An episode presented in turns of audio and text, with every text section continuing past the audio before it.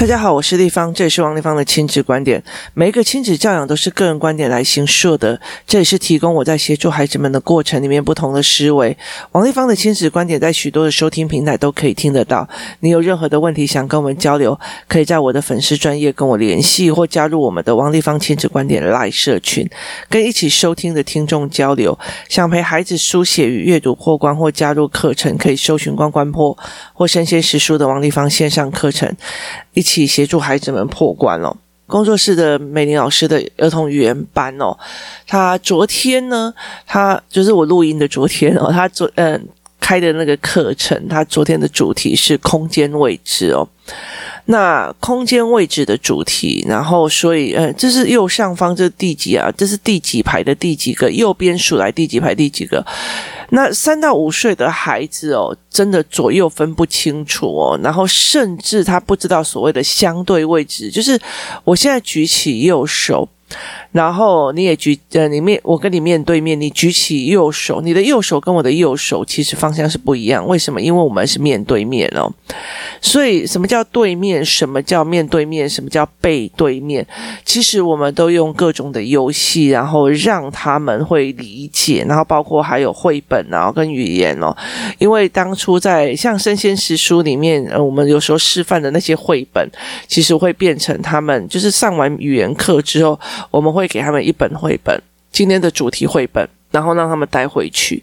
那空间的语言非常重要的一件事情，就是孩子如果没有空间的语言感，他其实接下来他在很多的事情，他没有办法讲清楚哦。例如说，他打我跟呃，他碰到我，那相对位置是不一样的哦。例如说，他在我的，他在我的呃，就是右前方。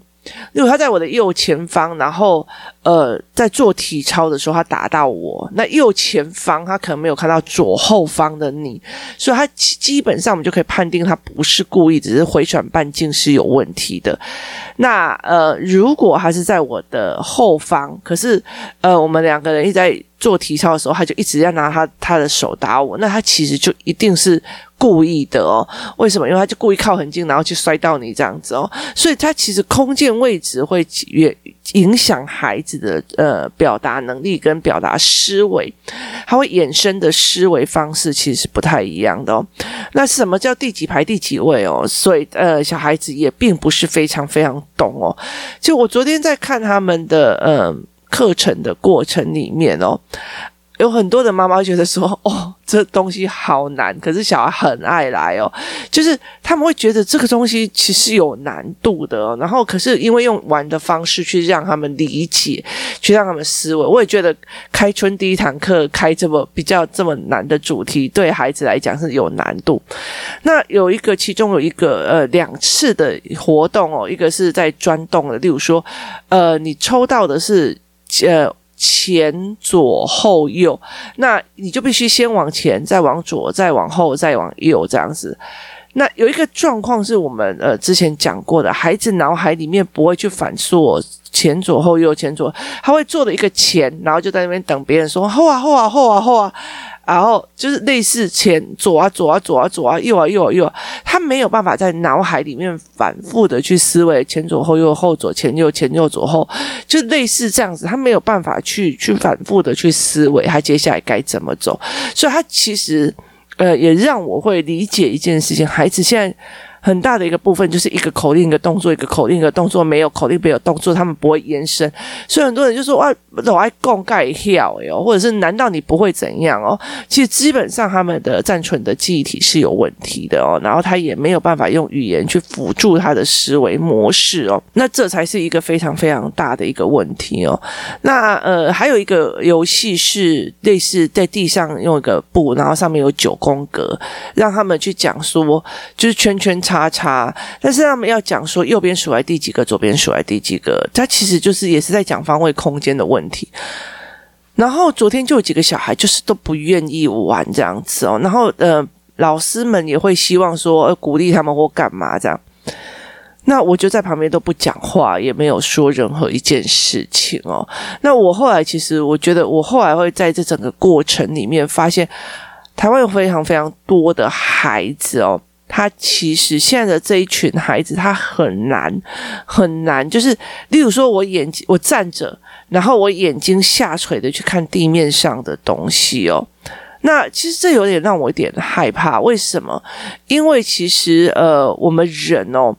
我们人，例如说，我今天在骑车，我会看到地面上，我眼睛扫一下地面有什么。如果地面上有一些破玻璃杯啊，或干嘛的没有，我会尽量闪过去哦。那这群小孩，我后来发现，呃，如果是地板游戏，他没有办法去做这一件。那我就在想一件事情，那我们为什么这个年代有？哦，我就想了一件，我就刚好想到了一件事情。前阵子我在跟呃工作室的一个妈妈在聊我国中的状况，她常常会觉得说，其实我的儿子女儿非常喜欢去听我呃的故事，因为他发现他们觉得我的认识的朋友都很怪。其实我觉得也还好啊，没。但是他们都觉得我是没有认识怎么几个正常的这样。那我其实那时候就在开玩笑说，以前我会觉得我不懂为什么有些男生会来我家门口打躲避球，然后我我还会觉得说，你们干嘛来我家打躲避球啊？然后他们就会不讲话，然后就一直在那边打这样子。然后我就会觉得说，因为我们家那时候呃还没有，就是还没有呃。拓另外一条马路的时候，它是算一条死路，所以其实小孩在里面玩是非常非常安全的。然后以前我们那种搞 C 音啊，就是呃，镇公所来铺完柏油之后，我们会跑过去，在我家门口做一件什么事，就是开始挖洞，挖什么？挖可以弹弹珠的五颗洞，就是把它弹弹珠的五个洞。然后我们就可以去做这种弹弹珠的五颗洞这样子的状况，所以我后来就会理解一件事情，在我们那个年代，他的玩的东西，例如说弹珠好了，我们的眼睛势必要往下去看，然后要追着那个弹珠跑。那例如说，呃，以前会跳格子，跳格子不一定是玩机器人的格子，它是例如说三乘三的那样格子，然后去跳，以前叫做三朵花还是几朵花这样。那你就必须要跳格子，那那时候跳格子的方式通常都是家里面有那种大理石的那种所谓的走廊或干嘛，我们就会用跳格子在里面跳。所以其实你的眼睛也必须要，就是你在跳格子的时候，你身体是正的，然后你的眼睛是要往下的。就是你的眼睛是要往下去看那个所谓的，例如说糖果罐，你要怎么踢或干嘛？你不可能身体是往下扑的，所以呃，你就必须要眼睛是往下去追寻那个追呀、那我后来发现，这一群三到五岁的孩子，他们其实是，尤其是四五岁。如果说三岁的小孩还没有办法练起来，然后五岁六岁，我觉得尤其已经快要六岁那群小孩，他们没有办法眼睛往下，就是他们要眼睛往下，一定要稍微弯点腰，或稍微有点尖，然后头或者是头这样子低下来。他们要这样子的方式，他才有办法去做这样子的状况。那呃，我就觉得非常非常的奇怪。那呃，这件事情让我觉得有点怪异，这样子哦。那后来我会理解一件事情是，呃，我们现在玩的东西越来越少，这样的状况哦。那也包括有一些的教育理念，例如说，我今天是一个工作桌，例如说，呃，在幼儿园里面是个工作桌。那他还没有在往地上的东西，就是他没有地上的东西，而且它的范围很小，所以他其实不需要用眼睛去摄取东西。也意思就是说，我不需要在地板，我不需要眼睛往下，然后左右左右左右左右左右左右去看哦，去看事情哦。其实像我儿子有一段时间，像呃一直到现在，我都一直在练他去读书的时候。就坐正，然后眼睛往下去看繁法繁琐无聊的文本，我让他耐烦，还有眼睛有办法追，可是他常常还是没有办法，因为他很容易跳行、跳字跟呃镜像，所以其实他其实要一直一直这样子练哦。那有一段时间呢，呃，像这样。这样子的东西，有一些小孩会 OK 哦，有些小孩不会哦。例如说，呃，踢足球，踢足球有时候小孩要看他有没有练。如果踢足球他只是呃去上场玩的啊，然后或者是说在踢足球的过程里面，呃，你没有自己一直在练那个脚功，例如说左左脚踢给右脚，右脚踢给左脚，左脚踢给右脚，那你的身体是正的或直的。好，这种踢足球它其实是 OK 的。可是如果是呃，你就只有查去跟人家玩一玩，那你没有发现小孩的眼睛没有办法这样，他有时候他会不喜欢去踢，所以他们怎么去在眼睛往下去看事情，然后左右左右踢，左右左右踢这件事情也很难哦。所以在他们的阅读状况里面，你要叫他好好的去看桌面上的字跟桌面上的东西，其实他们有一段时间的调试期哦。那呃，他们在。就是眼睛在跑的状况也很差，就是左右左右左右完全都没有办法，非常非常的灵活。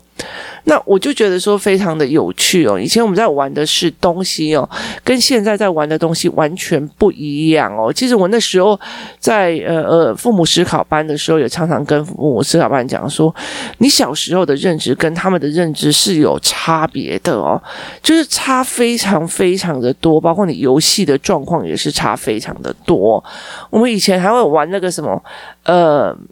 按阿标就是卡牌或干嘛这样子哦，那。像工作室里面的小孩，有一段时间他们在玩宝可梦，就是他们会去交换宝可梦啊，跟人家换宝可梦啊，怎么样有的没有，他们就会去交换宝可梦。然后有一段时间，最近他们会去换小物，就是把那种迷你小物拿来当财产这样换来换去。那例如说开什么饮料班啊，什么有的没有的。他在这种交易的过程里面，然后因为他们就缩成一堆嘛，然后在地板上交易，所以去他们眼睛往下，然后是摄取的东西。例如说，像我儿子，像呃工作室里面有小孩，就说这个东西我要拿来跟别人换，我要把它换掉。然后他们就会，他就说：“那你你要不要换我这个？你要不要换我这个？你要不要换我这个？”或者是他们会很快的去看别人的盒子里面，它有哪些小物，蛋糕的小物啊，然后鸡蛋糕的小物啊，然后呃。那个什么饮料小物啊什么的，他就小物就是小小的，就是做成那个模型的那种东西，然后各种东西都有这样子啊，碗盘什么的，那他就会一直觉得说，哦，他就必须要。因为我们他们全部都缩在一起，然后有时候，例如说篮球课完结束在公园，他们就拿了一个灯啊，那种那种小米灯灯放着，然后他们就开始在那边摄取，眼睛就开始在那边转，哦，你的这个有什么？你那个有什么？所以那个眼睛是往下，然后开始左右旋转，看看别人有哪些好货，然后我要怎么跟他换。可是现在的孩子其实非常非常的少这样的训练哦，他们几乎都是平面的平板在用哦。我后来有曾经有好几次，像过年的时候，我会呃买很多的小物去送给其他的孩子。那我就会发现，我们自己工作室的孩子很喜欢会跟人家玩啊、交换啊，会怎么样有的没有，然后对谈呢、啊。还有很多人就这样看两下，哦，好像好好玩哦。然后接下来就开始在划手机、划手机、划手机、他就呃，其实对很多事情、真实事情的呃事物的。乐趣已经没了，他宁愿滑手机看影片哦，所以这个东西其实是让我觉得比较呃值得去思考的一件事情哦。真实的人、真实的拥抱、真实的什么都已经比不上虚幻的东西了，所以他们在这玩的整个过程里面，用呃眼睛要怎么练，要干嘛，其实就有点难哦。那后来，其实我后有几个，我就跟几个妈妈在聊这一件事情。那那个妈妈就问我说：“那要怎么练哦？”我说：“很简单呐、啊，就是呃，去玩滚球啊，就是玩滚球的游戏啊。其实现在的小孩也因为太少呃在家里玩滚球了，然后或者是玩眼睛追焦球追焦的游戏，类似这样子啊。最好的话，我觉得真的是有游戏团体可以一起玩，然后一起去。”呃，让孩子们有一个新的话题去玩这一块哦，那这样子当然对他们会比较好，就是他们眼睛往下追焦的部分哦。那未来他们在，例如说开车啊、骑车啊，会不会注路面状况？这也是他们未来非常重要的一个能力跟状况。然后我觉得。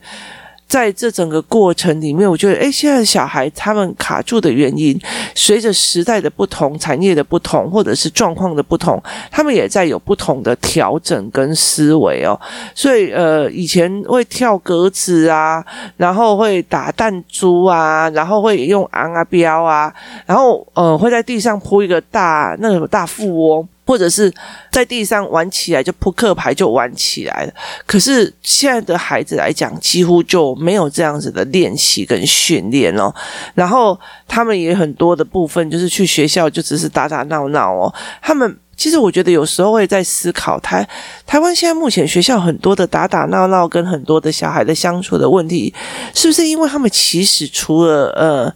他们不会找乐子，就是以前我们常常会有那种什么昂啊标啊或干嘛的没有，或者是我们就挖个洞，就一个弹珠就在那边玩了，然后会爬树啊，会打躲避球，会干嘛？可是现在的孩子几乎很少是这个样子的，他们会再聚在一起讲八卦、排挤人，他们会聚在一起做什么事情做？那因为疫情的关系，我觉得嗯，就是呃，因为疫情的关系哦，所以有很多的事情又被取消了哦，导致这群孩子。就下课赢赢波来记走，各样修爬，各样生哎，然后玩的东西都是追逐的，那。甚至妈妈会觉得，我就跟你玩追逐鬼抓人的游戏就好了。为什么？因为你累了，晚上就很好睡觉，你好睡，我好睡，大家都好睡哦。那事实上，他其实不是这个样子哦。那例如说，像他们最近，像工作室最近也在，呃，有些小孩就开始玩狼人杀。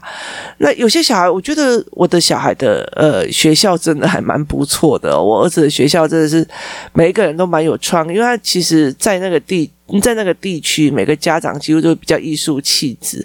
那有一个老，他们说好像不能带玩具去，所以没有狼人杀，所以他们就就是把纸拿起来开始自己画，然后去去这样玩。那有些人玩具也不能拿去啊，什么东西都不能拿去，导致小孩子。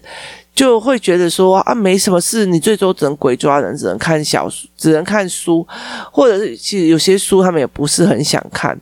那只呃，有些老师还不错，尤其是中高年级的老师，他会放了非常非常非常多的桌游在学校，可是。有些根本就没有。那像我女儿，她是这个样子：一二年级的老师放了一堆的绘本在教室，然后三四年级就什么都没有，然后五六年级的那个老师就放了一堆桌游在教室。他希望呃小孩跟小孩之间可以一起玩桌游，干嘛有的没有的哦。可是如果你的游戏语言不行啊，那真的还是不行哦。那那天呃工作室。家长思考班的孩子们过来就是做茶具嘛，那我其实就可以会马上去让他们马上去看到工作室的小孩他们在玩扮家家酒的里面的语言的丰富性跟。非工作室的小孩的语言丰富性差在哪里？所以他们就会觉得这给你吃，这给我吃。然后工作室，那我们要怎么摆盘呢？这个东西摆到这边比较多人来玩了，他的呃语言是延续性的。那他们其实很多的时候就在地上铺完，然后那些小物。那些小物就是，你知道，有些是半家家酒组，有些是蛋糕店主，他们就会开始一直讲，一直讲，然后就会有连续对话。那可是有很多的孩子，他就只有一句、两句、两句、两句就没了。他也没有办法去做这一块哦，所以其实我觉得，在整个呃社会的变迁里面，导致孩子有一些部分，我们认为他应该这怎么不会或怎么干嘛的东西是不对的哦，就是他们完全没有办法去建立哦。那以例如说，我们这一次工作室在做语言教材的过程里面，